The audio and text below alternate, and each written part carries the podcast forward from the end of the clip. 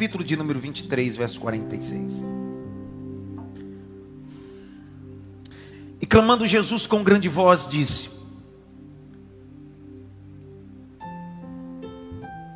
Pai, nas tuas mãos eu entrego o meu espírito. E havendo dito isso, expirou. Vou ler novamente. E clamando Jesus com grande voz, disse-lhe, disse: Pai, nas tuas mãos eu entrego o meu espírito. E havendo dito isso, expirou. Curve sua cabeça.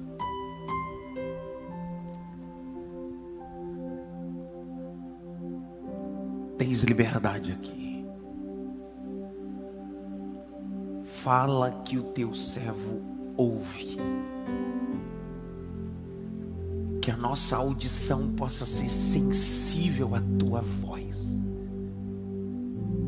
Serão poucos minutos, Senhor, mas não haja só clareza da tua parte, como há sempre, mas que haja compreensão do meu coração para entender o teu propósito.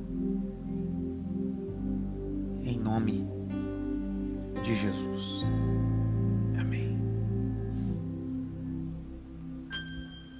Durante sete terças-feiras não consecutivas, exceto uma que é o, uma dessas terças, nós não tivemos cultos. Tivemos uma imersão sobre as expressões mais espirituais, proféticas que há dentro dos textos neotestamentários. Posto em agonia e dor, Jesus decide carregar sete expressões. Não corriqueiras, nada comum, cada uma delas trazendo um viés. Eu não sei qual mexeu mais com você. Quem sabe foi a expressão que Jesus disse: Hoje mesmo estarás comigo no paraíso. Quem sabe foi a expressão que Jesus disse a Maria e João: Toma essa mulher como tua mãe. E eu me lembro que naquele dia fomos tomados nessa cidade de Maf com um peso de glória que eu terminei dizendo: venha para o altar pegar sua Maria.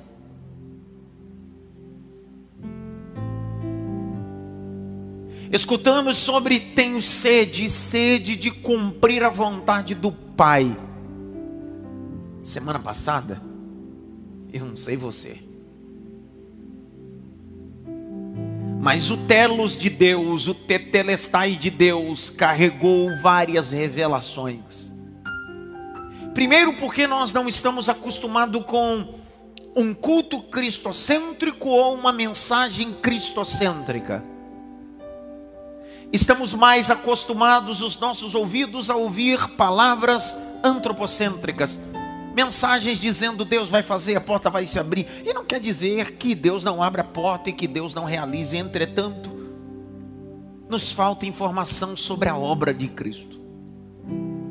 Quando o Espírito de Deus, sendo o verdadeiro pastor desta igreja, conduziu o meu coração a expor isso, eu entendi que o que ele queria era isso: voltemos-nos ao Calvário. Voltemos ao Evangelho da cruz. Uma das frases que eu disse aqui durante essas sete terças-feiras que tem mexido comigo é: não importa a dor que você esteja passando, isso não vai isentar sua responsabilidade. As dores não isentam suas responsabilidades. Eu recebi muitas mensagens de WhatsApp de membros no direct no mensagem de pessoas que assistem e foram ministradas dizendo: Eu comecei a olhar a vida com outra perspectiva. Eu tinha hábito de fugir nos dias das dores. Eu tinha hábito de fugir no dia dos sofrimentos, mas decidi que nos dias das dores e dos sofrimentos eu não posso me isentar das minhas responsabilidades e eu estou assumindo as minhas responsabilidades. Hoje é a última. A última expressão de Cristo, frase de Cristo, está carregado com alguns detalhes. E o primeiro deles é Pai.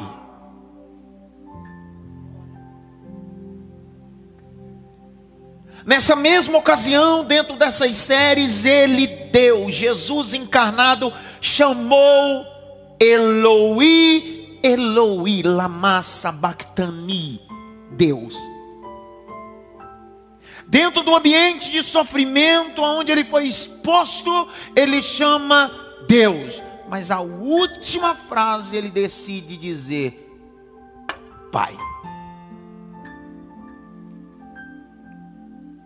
Dentro do processo do Calvário que toda pessoa tem, em todo o processo de Calvário, todos nós somos expostos a sofrimento e achamos Deus. Você sabe que no rito judaico não se pode chamar de pai, é sempre de Deus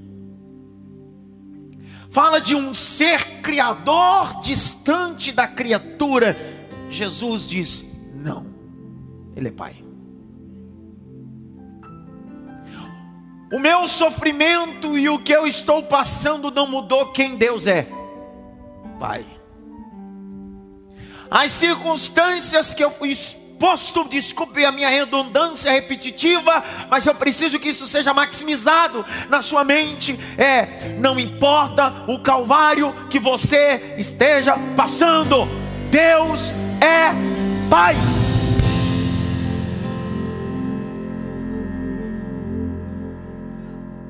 Pai fala de proteção, Pai fala de filiação. Pai fala de provisão.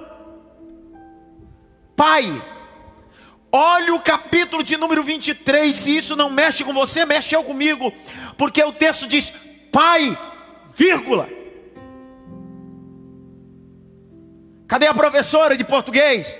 Pega o microfone, explica para nós aí. Por que, que tem essa, essa vírgula bem aí? Porque é para tornar a frase mais dramática, então é uma respiração. Pai, nas tuas mãos entrego meu espírito. Parafraseando para um dislexo é o seguinte: eu preciso dar ênfase. E para dar ênfase foi colocada essa vírgula aí, deixando bem claro o que aconteceu antes ou depois, não muda quem ele é. Ele é meu pai. É pai no vale, é pai na UTI, é pai no desemprego, é pai em qualquer momento, não importa, ele é meu pai. E eu termino.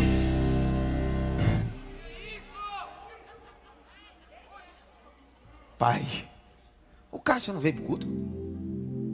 Fica em pé, Cássio. Eu tô olhando aqui para ver se o Cássio está por aqui. O cara não. Dá um glória aí, cara. Senta. Pessoal, na última expressão, Jesus grita aos quatro cantos, dizendo: Pai. Naquele mesmo ambiente, ele havia dito: Deus, você me desabandonou, me abandonou. Só que a última expressão é: Pai não abandona.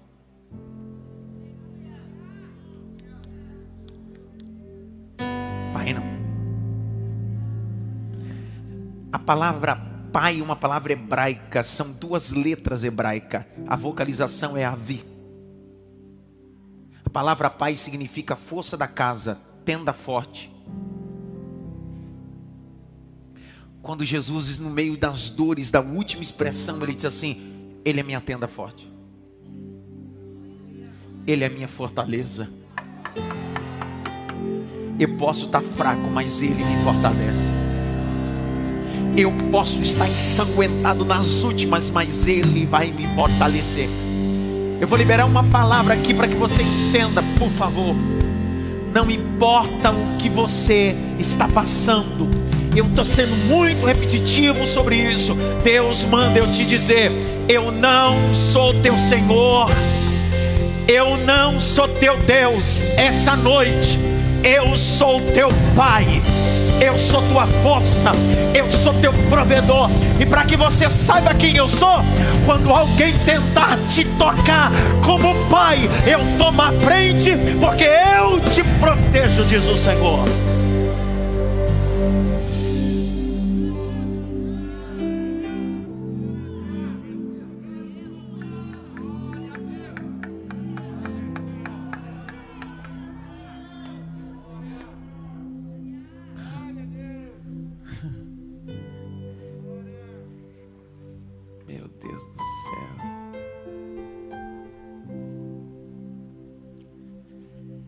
Três anos e seis meses de ministério de Cristo, ele nunca quis apresentar Deus como Deus, ele sempre quis apresentar Deus como Pai. Na oração israelita, Shema Israel Adonai, ouve Israel, o Senhor vosso Deus é o único Deus. Essa era a oração que o menino judeu aprendia, chamar Israel Adonai, ele aprendia essa oração. O Senhor vosso Deus é o único Deus. Essa é oração. Então a apresentação na linguagem religiosa é: Ele é Deus, Ele é Deus. Lá vai Jesus. Para o judeu ortodoxo, dentro do, do conceito ortodoxo, quando o escriba, que era o copista, copiava o texto, o escriba, quando ele ia escrever Iavé segundo o tetagrama, que é uma expressão impronunciável, quando ele ia escrever Iavé, se ele estava com uma pena já usada, ele jogava aquela pena fora e pegava outra pena e começava a escrever a partir do tetragrama Iavé porque para ele o nome de Deus era um nome de referência. O nome de Deus falava de um ser magnífico e um homem tão pecador. Lá vai Jesus. E Jesus diz assim: vocês querem aprender a orar? Eles dizem: Queremos. Eles estão achando que Jesus vai ensiná-los a orar como o rabino ensinava, como na sinagoga ensinava, como o pretexto judaico ensinava. Lá vai Jesus, e Jesus assim: é simples, senta aí, deixa eu começar a te ensinar a orar. Aí eles estão olhando para Jesus, e aí Jesus assim: quando você for orar, comece orando assim.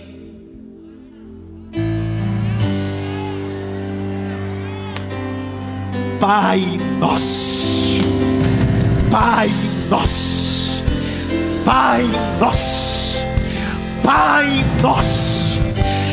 Quando os religiosos escutaram isso, não pode, Ele é inacessível, Ele é distante, Ele é criador, Ele é soberano, Ele mata, Ele é fogo. Jesus disse: Ele é tudo isso, mas também Ele é Pai que pega no colo, Ele é Pai, Ele é Pai, Ele é Pai. Pai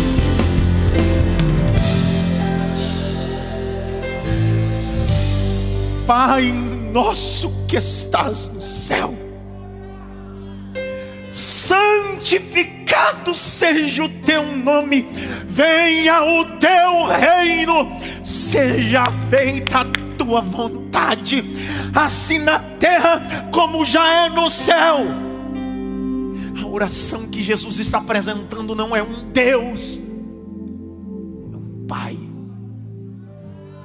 Ele está contextualizando o cristianismo na última. Eu não sei se você pegou isso aqui mas ele está contextualizando tudo, dizendo: tudo se resume na última frase: Ele não é seu Deus.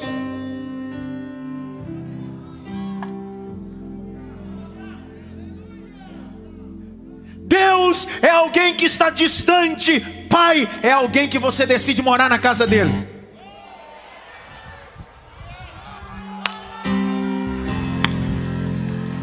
Se eu falar isso daqui agora, eu juro que eu tiro o sapato e jogo em você, eu juro. Pastor, como assim? O propósito de Cristo nunca foi apresentar Deus, foi sempre revelar o Pai. Não, não. Jesus olhou e disse assim: Deixa eu contar uma parábola.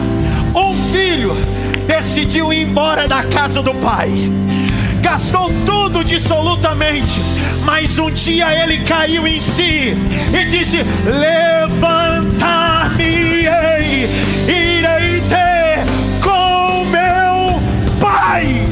Pai, não é carrasco, é pai. É pai, eu estou falando sobre pai, eu não estou falando sobre Deus, eu estou falando sobre pai. E um carrasco estaria com um chicote, mas o pai está com um anel, com sandália, com roupa e com festa. Pai.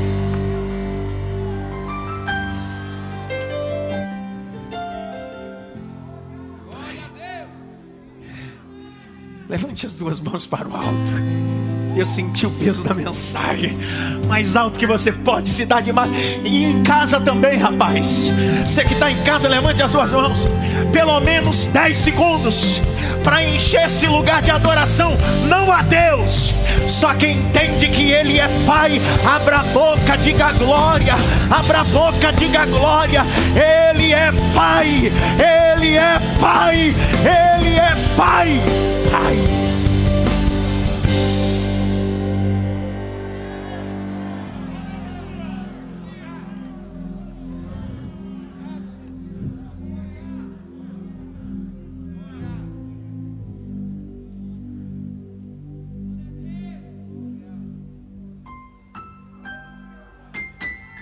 É Pai. Ele disse, Pai.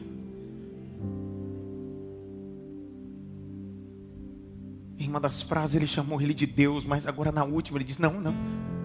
Ele Pai. Põe uma vírgula, Pai. Tem que dar ênfase nisso aí. Pai.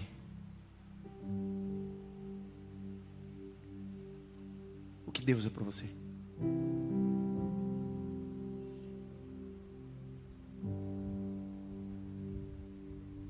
O que Deus é para você?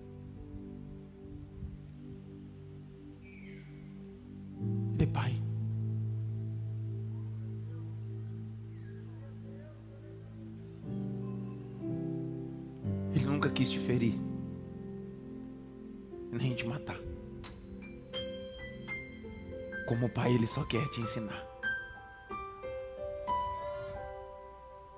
Ainda que muitas das vezes você contrarie o que ele quer para você, porque como filho rebelde nós nos rebelamos contra a vontade do pai. Mas ele está dizendo: Eu quero o melhor para você. A profundidade é mais hora ainda quando a Bíblia diz ele deixou de ser pai, agora ele aba. Aí é mais profundo. Aí ele não é mais nem pai, ele é paizinho querido. Cheiroso. Tá parecendo a Manu quando quer alguma coisa. Manu, minha filha do meio.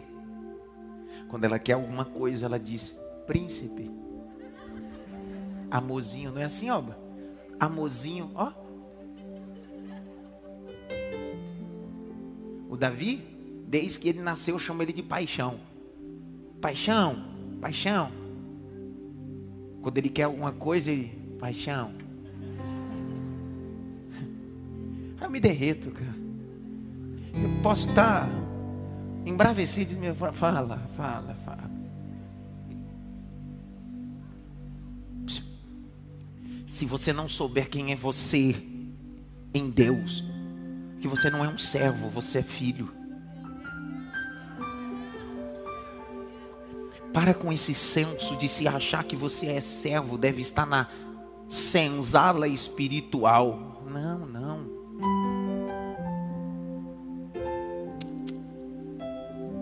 Porque alguém subjugou você lá e colocou você lá, oprimiu você lá nesse ambiente de senzala espiritual. Deus decidiu te tirar desse ambiente e te colocar na mesa. Você é filho. Você é filha. Eu me lembro, a Ágata, minha filha mais velha. Eu morava aqui ainda na Vila Maria. E começou a chover. Daqui a pouco veio a Manu e a Ágata na porta do meu quarto, igual desenho. Põe uma cabeça e outra cabeça, sabe? Pai, e chovendo muito. Manu disse: Pai, estou com medo, posso dormir aí? A Manu na época tinha quantos anos, Alba? Uns 4, 5 anos? 3 anos. Pai, chovendo muito, chovendo muito. Relâmpago. Eu disse: tribulação, cara. Nem dormir eu posso. Porque lugar de filho é no quarto dele, na cama dele, não na cama dos pais. Pegou aí não? Deus revelando. Alguns nomes começaram a pipocar aqui. Fechei parênteses. Eu disse: Vem, Manu, vem, Manu. Aí ela vem a, a Agatha. Aquela coisa bonita de Jesus, morena, cor de jambo. Ela disse: Pai, eu posso dormir também? Eu disse: Agatha, em nome de Jesus, volta para o seu quarto, para a sua cama agora. A Agatha é mais manjona, cara. Ela voltou. Daqui a pouco vem a Agatha. Diz: Pai, posso fazer uma pergunta? Pode. Ah! A Manu é o quê? Filha. E eu? Vem.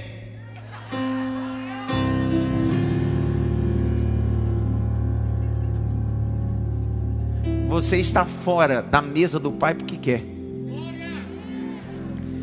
Você está fora da mesa celestial porque quer. O Pai está dizendo: Vem que você tem direito.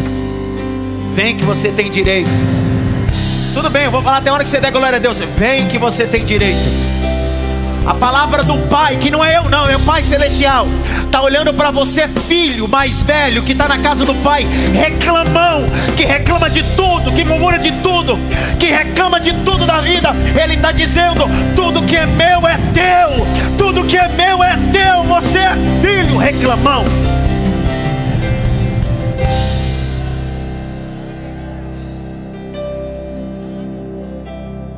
Pai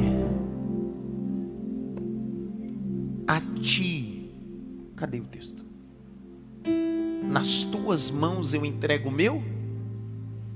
E havendo dito isso, fez o quê? Preste atenção, eu preciso catalogar isso biblicamente para que você possa colocar no seu bloco de notas, na sua Bíblia, escrever nesse, nisso daí. Os quatro evangelistas. Quantos evangelistas? Vamos lá, vou perguntar de novo. Quantos evangelistas? Mateus, Marcos, Lucas e João. Os quatro evangelistas, os quatro textos vão compor um único evangelho. Não existe evangelhos, plural. É o evangelho.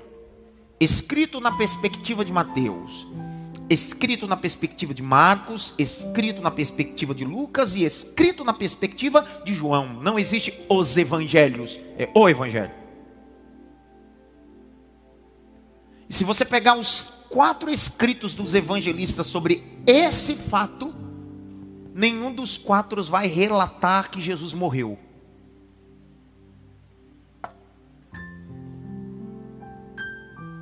Eu gosto desse capricho da Bíblia, tá?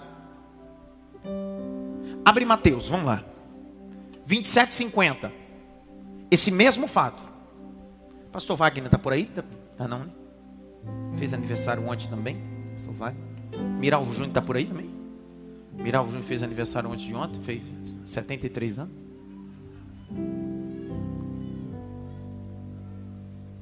E Jesus clamando outra vez com grande voz, rendeu o seu. Veja, Mateus não escreve a expressão e morreu. Marcos 15, 37. Vamos ver que o evangelista Marcos escreveu nesse dia. E Jesus, dando um grande brado, expirou. Marcos também não fala que Jesus morreu. Lemos o Lucas, você não leu comigo Lucas? O Lucas, o doutor Lucas também escreveu que expirou. Não usa a expressão e morrendo Jesus. Não, não usa. Vamos ver o que o amado escreveu. João, abre João, capítulo 19, verso 30. Abra a Bíblia.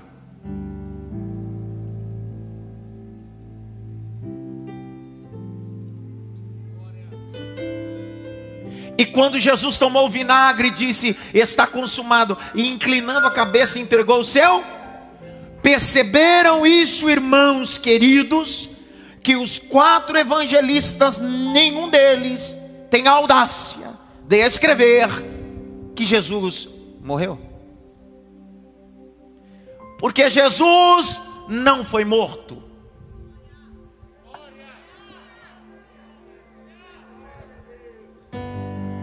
Vou falar de novo isso aqui, pelo amor de Jesus. Vou falar de novo, Alessandro. Aí você dá um glória. Tanto Mateus como Marcos, Lucas e João não podem ter essa audácia de escrever e mataram. Não, não, não podem escrever, porque na verdade não mataram ele. Não mataram ele. Como assim, pastor? O senhor está ficando doido? Não, não. Há uma diferença entre matar e se entregar.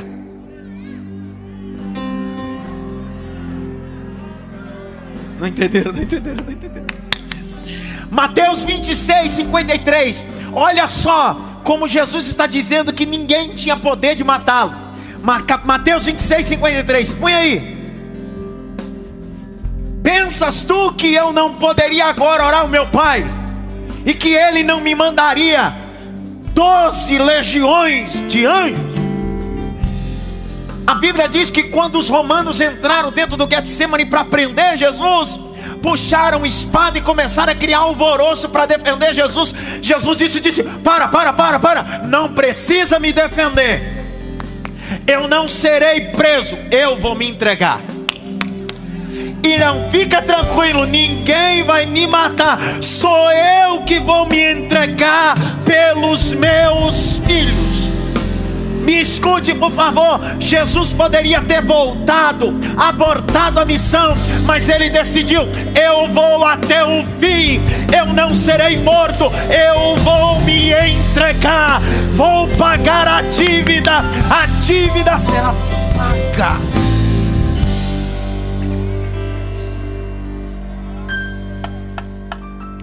Grite bem alto: Jesus se entregou. Presta atenção nisso aqui. A Bíblia foi feita para você entender.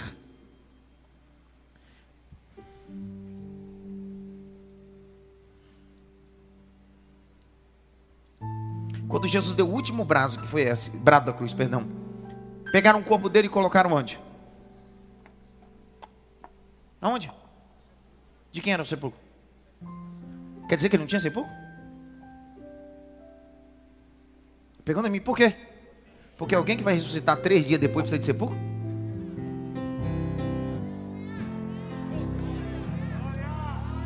Pessoal, deixa eu falar de novo. Ele se entregou. E se entregando, ele não precisa de sepulcro. A família dele era uma família pobre por isso que no dia da apresentação entregaram um par de rolas, rolinhas, aves, que isso se associava à sua vida econômica. Entretanto, por mais pobre que estivesse, José é da linhagem de Davi. Sepulcro na família dele tem. Ele poderia ser colocado no sepulcro dos pais. Ele é da linhagem de Davi, ele é da tribo de Judá. Só que pegaram o corpo dele e disseram bem assim: não tem sepulcro para pôr, vamos colocar ele num, num sepulcro emprestado. É claro que tem que ser emprestado, porque três dias depois, no ambiente da morte, a vida vai ressuscitar no ambiente da morte, a vida vai aparecer e vai se corroborar o que ele disse: Eu vim para que vocês tenham vida.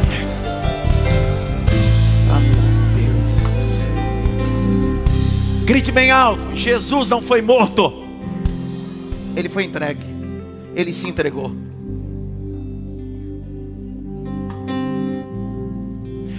Quando você começa a olhar o cristianismo nessa perspectiva, você começa a entender, cara, ninguém forçou Jesus, ele que fez porque quis.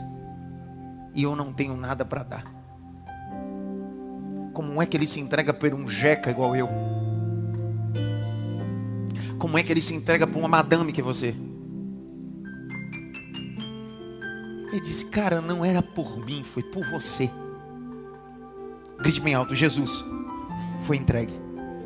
Hebreus capítulo 2. Ele foi entregue por quê? Porque sua entrega nos deu vitória. Hebreus capítulo 2, verso 14 a 18. E visto como os filhos participam da carne e do sangue, também ele participou das mesmas coisas, para que pela morte aniquilasse o que tinha o império da morte, isto é, o diabo. Livraste todos os que, com medo da morte, estavam por toda a vida sujeitos à servidão. Porque, na verdade, ele não tomou os anjos, mas tomou a descendência de Abraão.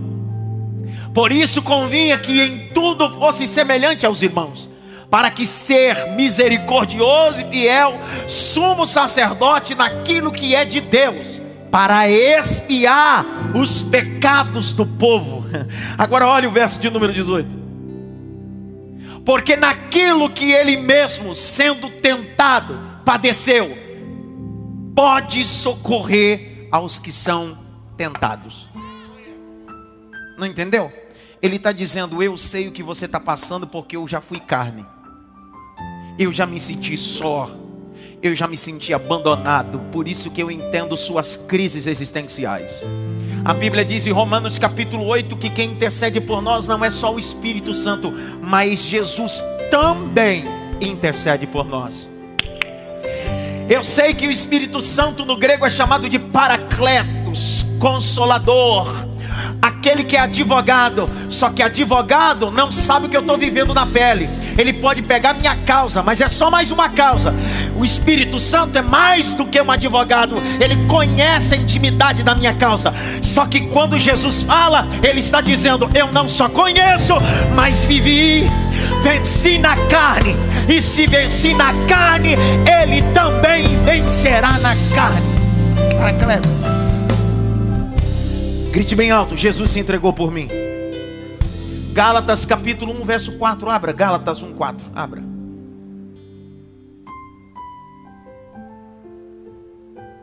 O qual se deu a si mesmo por nossos pecados, o qual se entregou,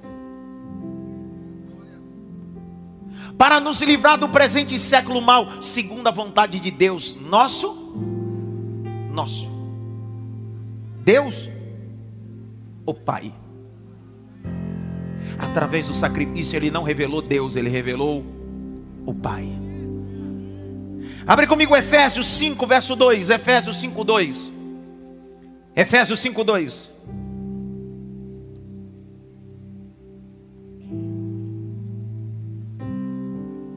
Andai em amor, como também Cristo nos amou. E se prenderam ele, ele se entregou. Não machucaram ele, ele que decidiu se entregar. Não mataram, ele disse: Eu vou morrer. E se entregou a si mesmo por nós em oferta de sacrifício a Deus em cheiro suave. Grite bem alto: Obrigado, Jesus. Mais alto, obrigado, Jesus. Agora existe um detalhe. Pai, a ti eu entrego o meu espírito. É a última expressão. Por que, que Jesus diz isso? Carregado de, das outras seis expressões, o que Jesus está preocupado é cumprir a palavra. Grite bem, grite bem alto: cumprir a palavra. Porque quando Jesus diz isso, ele está cumprindo a palavra. Ele não está ali falando ao léu. Ele está cumprindo palavra. Abre comigo Salmos, por favor. Capítulo 31, verso 5. Na verdade, Salmo nem capítulo tem, Salmo é número. Número 31 de Salmo, porque é um cântico, terrilim. Não tem versículo, é verso. Então, toda vez que você for se referir a Salmo, é Salmo 31, o verso subsequente, por ser um cântico. Verso 5: Nas tuas mãos eu entrego o meu. Olha, ele não está falando aquilo por boniteza. Falei igual nordestino agora, né? Não falou isso por boniteza. Ele está dizendo: Eu preciso falar o que está escrito. Me dê mais dez minutos e eu termino essa mensagem. O grande propósito de Cristo na cruz é cumprir a palavra. Vou falar de novo. O grande propósito de Cristo na cruz é cumprir a palavra. Você precisa entender que no maior ambiente de sofrimento da sua vida, não fuja da palavra. Não fuja do cumprimento da palavra. Tá doendo? Fica na palavra. Tá difícil? Fica na palavra. Porque se você ficar na palavra, a palavra trará um tempo de honra para você. Tá. Só para ver se você vai comigo agora. A Bíblia diz que o diabo apareceu a Jesus em Lucas em Mateus 4, que é a mesma passagem depois que Jesus teve fome, sim ou não? E ele diz: transforma essa pedra em pão. Olha o que Jesus disse: nem só de pão viverá o homem, mas sim de toda. A Bíblia diz que ele decide viver a palavra, que é tempo de pedra, do que sair da palavra e viver o tempo de pão do diabo. Eu prefiro viver o tempo de pedra com Deus do que o tempo de pão com o diabo. Aí entra o adágio popular das minhas vozes: você vai comer o pão que amassou. Ou. Que diabo amassou, né? É que eu nunca comi esse pão. Propósito. Presta atenção. É melhor viver na pedra com Deus do que no pão com o diabo. Porque com Deus pode ser pedra, mas logo, logo Deus enviará anjos trazendo o pão celestial. Não pegou? Vou falar. A Bíblia diz: e vencendo Jesus o tentador, enviou o Pai anjos que o servia com pão. O diabo quer que você saia do propósito da palavra para comer o pão da terra. Deus está dizendo: fica na palavra que tem pão do céu para você. Oh. Grite bem alto: eu quero. Está dentro da palavra. Está dentro da palavra. Pergunta: posso fazer uma pergunta, sim ou não? Percebi que não. Posso ou não? É sério, pode não? Tudo que você pede, Deus te dá sim ou não? Levanta a mão, quem tudo que Deus, tudo que você pede, Deus te dá. Levanta a mão. Meu Deus do céu. Quem aqui que pede e tem coisa que Deus não faz? Levanta a mão. Quem aqui não, há, não, não é nenhuma dessas duas? Pastor, eu estou perdido, não sei nem o que o senhor falou. Levanta a mão agora.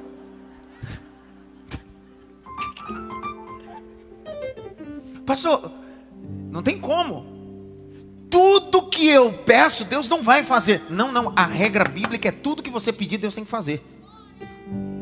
Pastor, imposto, impositório assim, de forma explícita, Deus tem que fazer? É, porque a Bíblia diz o texto de João: Se vós estiveres em mim, e minha palavra estiver em vós, pedireis tudo e vos será concedido. Ah, ninguém deu glória pela palavra agora? É a Bíblia que está dizendo: se vós estiveres em prefixo dentro, dentro dele, e minha palavra estiver em prefixo dentro, tudo que você pedir, eu te dou. Se tudo que eu peço Deus não faz, a culpa não é de Deus, ou eu não estou nele, ou a palavra dele não está em mim.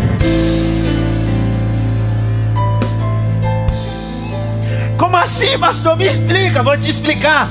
Se vós estiveres em mim, ele está dizendo, Adson dentro dele. E se as minhas palavras estiverem dentro de vós, quando você for orar e pedir, você não vai pedir o que você quer, você vai pedir o que eu quero porque você está dentro de mim, minha palavra está dentro de vós, e você vai deixar de procurar o que você quer, e você vai agradar o meu nome. Acabou?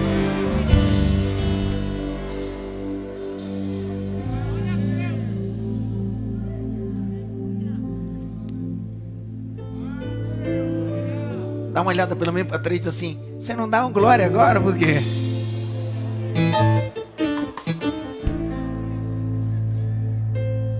É só ler João capítulo 14. Se vós estiveres em mim e minha palavra estiver em vós, pedireis. Por isso que Jesus, quando ensinou a oração, ele disse que seja feita a tua, é eu nele e ele dentro de mim.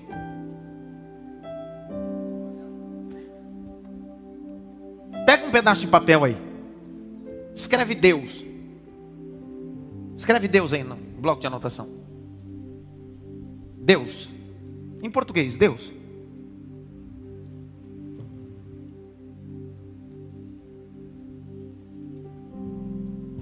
Se vós estiveres em mim, e minha palavra estiveres em vós. Escreveu Deus? Escreveu? Desocupa as mãos e coloca um dedo no D.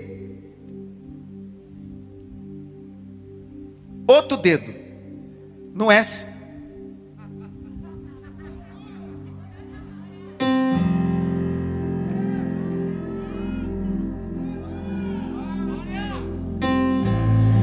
seu lugar nunca foi fora dele, foi dentro dele. Ele Ele nunca quis que você estivesse fora dele. O propósito dele é você dentro dele. Se vós estiveres em mim e as minhas palavras estiveres em vós, tudo que você pedir eu assino, eu dou vitória. É você dentro de mim, rapaz.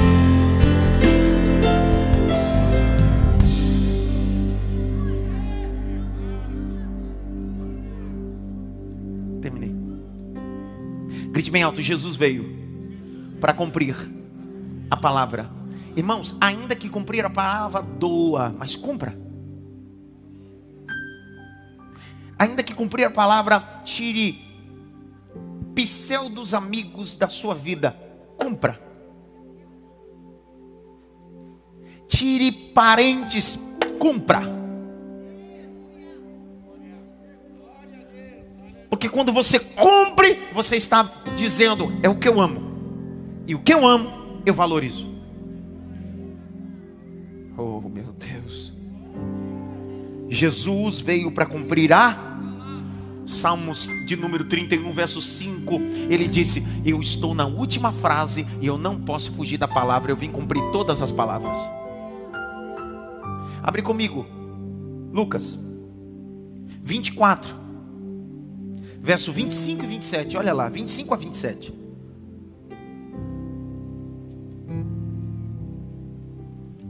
Leia aí, que vou deixar você ler, vai. E ele lhes disse: Ele quem? Jesus, Jaqueline. Vai. Ó Nécios. O que, que é Nécio? É, gente. Ixi, tem que pensar para falar agora. Falta cérebro. Se fosse eu falando, ia dizer que eu sou radical, mas foi Jesus. Seu sem cérebro. Viu? Sei eu, né? Tá vendo? O pastor é muito radical, porque o povo coloca Jesus numa ideia que Jesus só falava que o povo gostava de. Na verdade, a galera coloca Jesus num pedestal de coach motivacional. Vai. E tardos de coração para crer tudo que os profetas disseram. Porventura não convinha que o Cristo padecesse estas coisas e entrasse na sua glória? E começando por Moisés e por todos os profetas, explicava-lhes o que dele se achava em todas as Escrituras. Jesus está dizendo: tudo que está escrito de Gênesis a Malaquias é sobre mim. Dá para anotar essa frase de Agostinho de Hipona, um pai da igreja? Anote essa frase, é importante. Frase de Agostinho de Hipona, ele disse: O Novo Testamento acha-se no Velho, e o Velho pelo Novo é explicado. Vou repetir o Novo Testamento acha-se no Velho. E o velho pelo novo é explicado. Jesus está dizendo: vocês só vão entender o velho se me conhecer. Só vão entender o que está escrito em Gênesis, o que está escrito em Samuel, 2 Samuel e todos os textos se entenderem sobre a minha pessoa.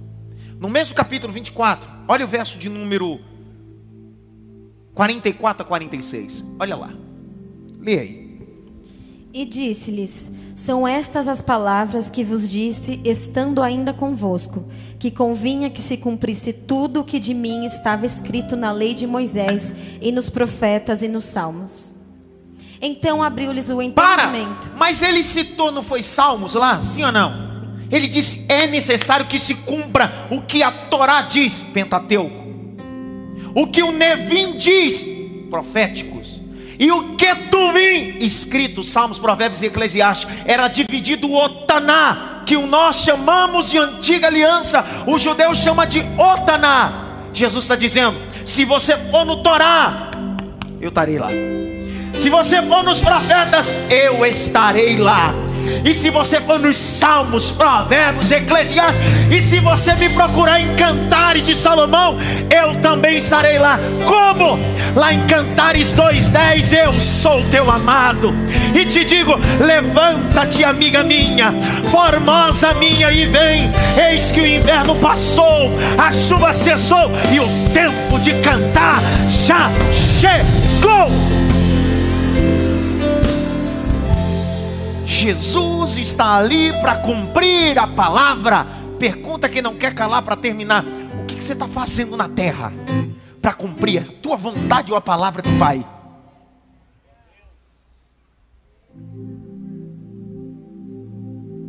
Eu estava dizendo esse domingo de manhã, no culto lá em Vitória da Conquista, na Batista Betânia, dizendo para eles: prestem atenção, Deus não vai realizar os seus sonhos.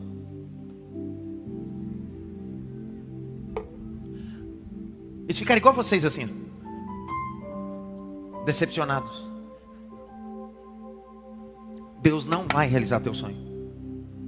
Aí logo em seguida eu fiz a retórica, dizendo assim: quem sabe que a primeira coisa que você veio na sua cabeça foi o seguinte: mas Deus realizou o sonho de José. Um não, dois. A Bíblia diz que ele teve dois, mas só que a Bíblia diz que não foi ele que teve sonho. A Bíblia diz: e Deus deu dois sonhos a José. Pegou ou não? Deus está dizendo: eu não me responsabilizo com os seus, mas se eu colocar se eu fazer você sonhar, se eu colocar esse projeto em você, se eu implantar esse projeto em você, você pode ser caluniado, pode ser vendido, pode ser preso. Fica tranquilo, o sonho não é teu, é meu. Faraó vai sonhar e eu vou te colocar no ambiente do cumprimento dos sonhos.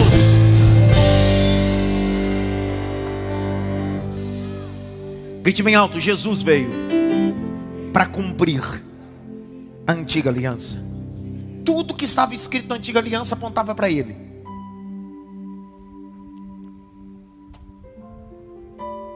Abre comigo Hebreus 10, 1. Abre rápido, rápido, rápido. Hebreus 10, 1.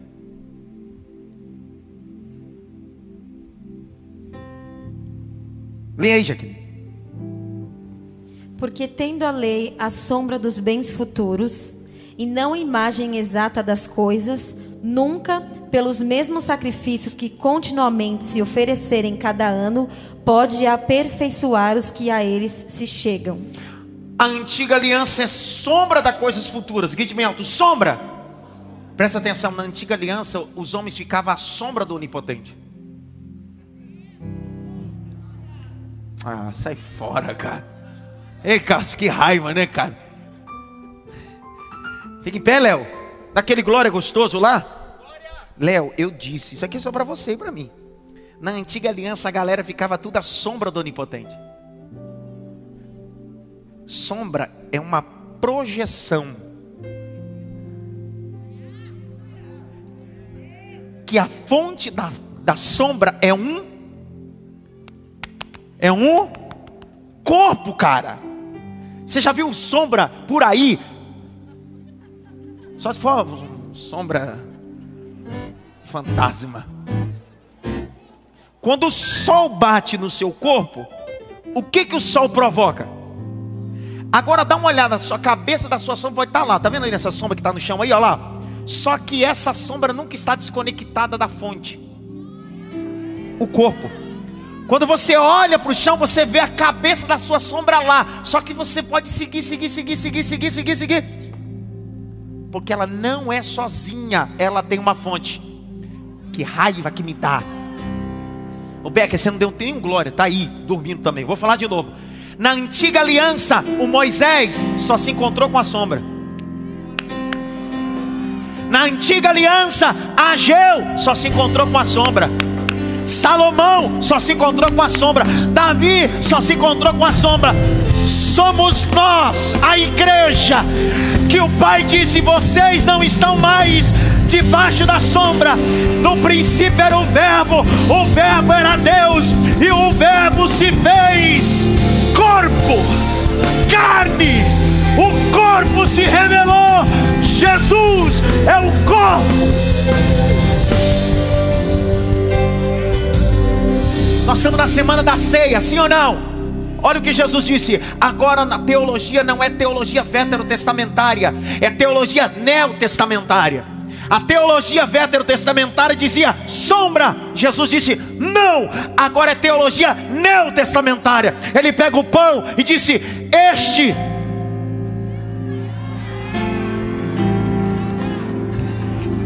este. Ele não disse essa, é minha sombra. Ele diz: Este é o meu corpo.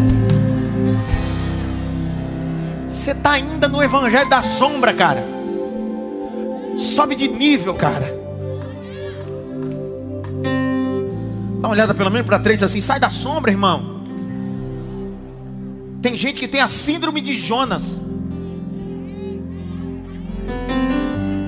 A Bíblia diz que Jonas decidiu sair de Nínive e ir para as montanhas, se deitar debaixo de uma sombra, porque a teologia da sombra só quer gente acomodada debaixo da sombra. Jesus disse: Ei, a teologia do corpo não é acomodado. Ide por todo mundo e pregai o evangelho a toda criatura. Teologia do corpo. Será que você não vai voltar mais mesmo? Então vai escutar tudo hoje. 1 Coríntios 10, porque começou aqui, viu um negócio na cabeça agora. 1 Coríntios 10, verso 11. Jesus está ali para cumprir toda palavra. Estou aqui doer. 1 Coríntios 10, 11. Até a menina. Vai, minha filha. Ora, todas estas coisas lhe sobrevieram como figuras e estão escritas para aviso nosso, para quem já são chegados os fins dos séculos. Então, tudo que estava escrito foram escrito como figura. Grite bem alto, figura. Estou falando, se, se não der glória agora, tu vai voltar lá para. É Poá, Suzana? Poá. A pé, cara. Pastor, como assim, pastor? O senhor está tá de brincadeira. O senhor está dizendo para mim que Jesus está em todos os textos da Bíblia? Foi você que não percebeu ainda. Eu poderia fazer igual aqueles crentes pentecostais, né? No livro de Gênesis, no livro de. Eu lembro do pastor Erivaldo Jesus, cara. Eu, eu era jovem, eu, um dia eu escutei no livro de Gênesis, e ele é isso. Não, não vou fazer isso. Primeiro que eu não consigo nem fazer isso. Mas que é bonito, é, ficar olhando, rapaz, tem que ter uma memória, tem que ter uma oratória. Eu sou ruim de oratória, então. Presta atenção. Tudo que está na antiga aliança é sombra e figura. É que a gente nunca percebeu, mas quem estava lá não era outra pessoa a não ser. Olha para cá. Quantos anos o povo andou no deserto? Quantos anos? Quantos anos? 40 anos caminhando no deserto, sim ou não? Um dia eles tiveram sede, lembram disso ou não?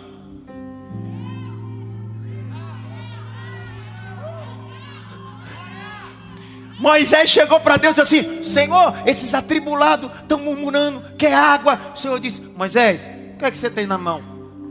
Um madeiro. Um madeiro.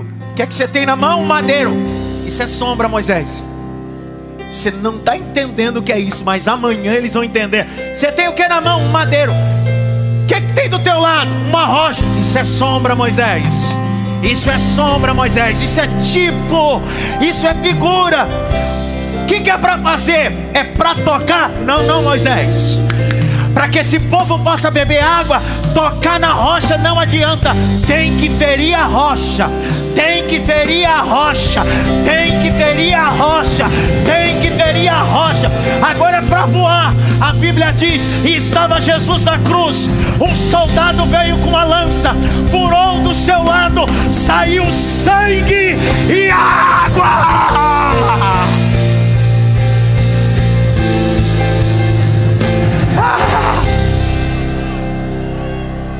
O povo daqui, ó, bebendo água. Vamos continuar andando. Passou 10 anos, 12 anos, já virei itinerante, agora já era. A unção do itinerante chegou. 15 anos, 16 anos, está o povo de novo.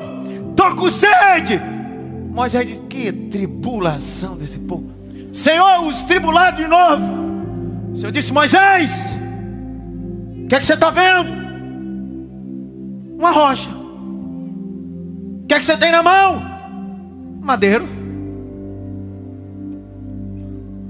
Fala com ela. Como é que é? Não precisa ferir duas vezes. Não precisa crucificar duas vezes. Uma vez só, Moisés. Fala com ela, ele não vai morrer duas vezes, ele não precisa morrer três vezes, é uma vez só. Só fala com ela, fala com a rocha. Pelo amor de Deus, quem é o doido que vai ficar por aí, olhando para a rocha, dizendo: Rocha, sai água, rocha, sai água. Sabe por quê? Porque aquela rocha era a mesma rocha que eles se encontraram anos atrás. Você não é glória, agora eu te pego. Porque na antiga aliança, no tempo da sombra, o povo de Israel andava e a rocha que era Jesus, ia atrás deles. Eles paravam, a rocha parava. Eles acampavam, a rocha ficava do lado, dizendo assim: qualquer dia, se eles tiverem sede, eu estou aqui para saciar a sede deles.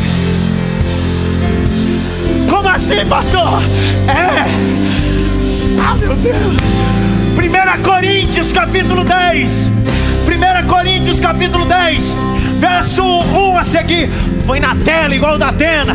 Ora, irmãos, não quero que ignoreis que os nossos pais estiveram debaixo da nuvem e todos passaram pelo mar. Dois, todos foram batizados em Moisés, na nuvem e no mar.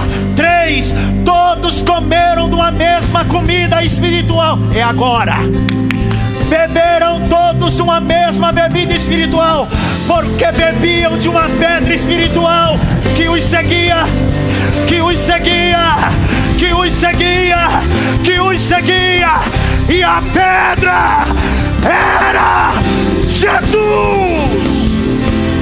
Eu nasci para isso, Satanás. Levante as duas mãos, abra a boca, diga glória.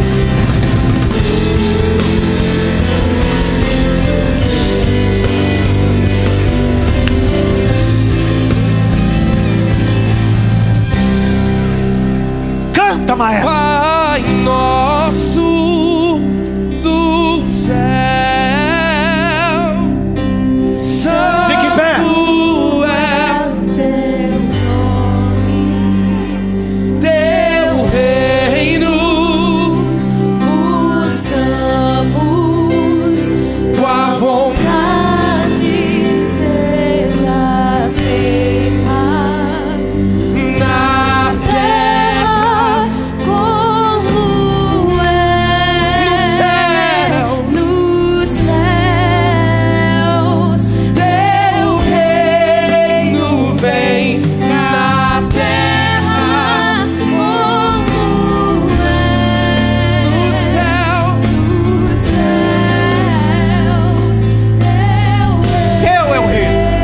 Levante as suas mãos e cante. Teu é o reino, teu Cante, cidade má. Teu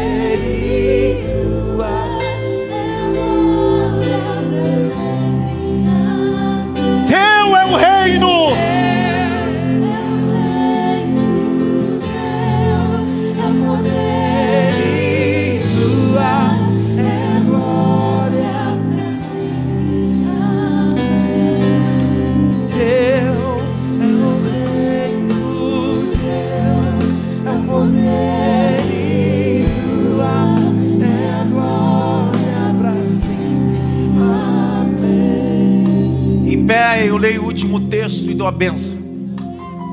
Eu tinha mais cinco tópicos para falar. Outro dia, eu, próxima vez, mas eu preciso terminar dizendo isso. Quantas frases ele disse? Pai, a ti entrego o meu espírito. Expirou. Põe na tela, filhas, aí do projeção. Verso 47. E o centurião vendo o que tinha acontecido, deu glória a Deus. E o centurião, vendo o que tinha acontecido, deu glória a Deus, dizendo: Na verdade, esse homem era justo. Toda a multidão que se ajuntara a este, isso não foi uma morte, isso foi um espetáculo. Foi uma morte. Se eu pudesse dar um tema a essa série, e se Deus me der a oportunidade de escrever um livro sobre essa série, seria o espetáculo da cruz. Aí alguém pode dizer para mim, Por que não sete frases de Jesus? Por que o espetáculo da cruz? E tendo dito isso, disse o centurião: Glória a Deus, isso é um espetáculo. Porque ele resume aquele momento como espetáculo. Você já foi num espetáculo? Como uma plateia como essa, você se assenta e os artistas estão do lado de trás da cortina. Enquanto a cortina não se abre, não tem espetáculo. Enquanto a cortina está fechada, o espetáculo não começou. Só para sucesso pegou. Mas todo mundo fica comendo pipoca e batendo papo. Mas de repente, quando a cortina começa a se abrir, o grito unânime é: o espetáculo começou. Não entendeu? Vou te dizer. E tendo Jesus gritado: Tetelestai. No templo, o véu do templo se rasgou de alto a baixo e se abriu. O espetáculo da cruz inaugurou o acesso do homem até o Santíssimo Lugar. Canta teu reino. É o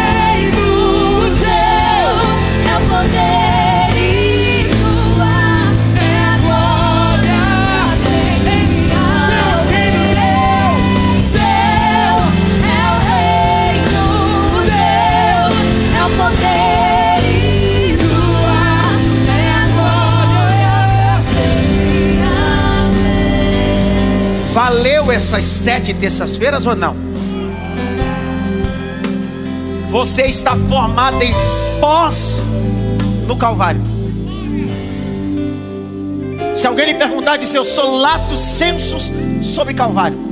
Pode perguntar. A partir de hoje, perguntar sobre Calvário com você está na ponta da língua. Diga glória a Deus por isso. Deus te abençoe. Quinta eu te espero para nossa santa convocação. Venha orar, venha buscar. Deus tem grandes coisas para nós. Diga glória a Deus por isso. Levante as duas mãos. Lembrando que terça-feira que vem nós estaremos aqui para o nosso culto de ação de graça. Eu tenho uma palavra de Deus para sua casa, para sua família, vai ser poderoso. Na terça-feira que vem e depois eu vou começar uma nova série. Vai ser forte essa nova série. Só vou revelar terça-feira que vem. Mais forte que o Netflix. Netflix vai me contratar. Que a graça do nosso Senhor e Salvador Jesus Cristo, o grande amor de Deus Pai, a consolação e a união do Espírito Santo seja com todos, não só agora, mas para todos sempre. Ó, tem churrasco, tem lanchonete, vai debaixo da bênção. Diz amém.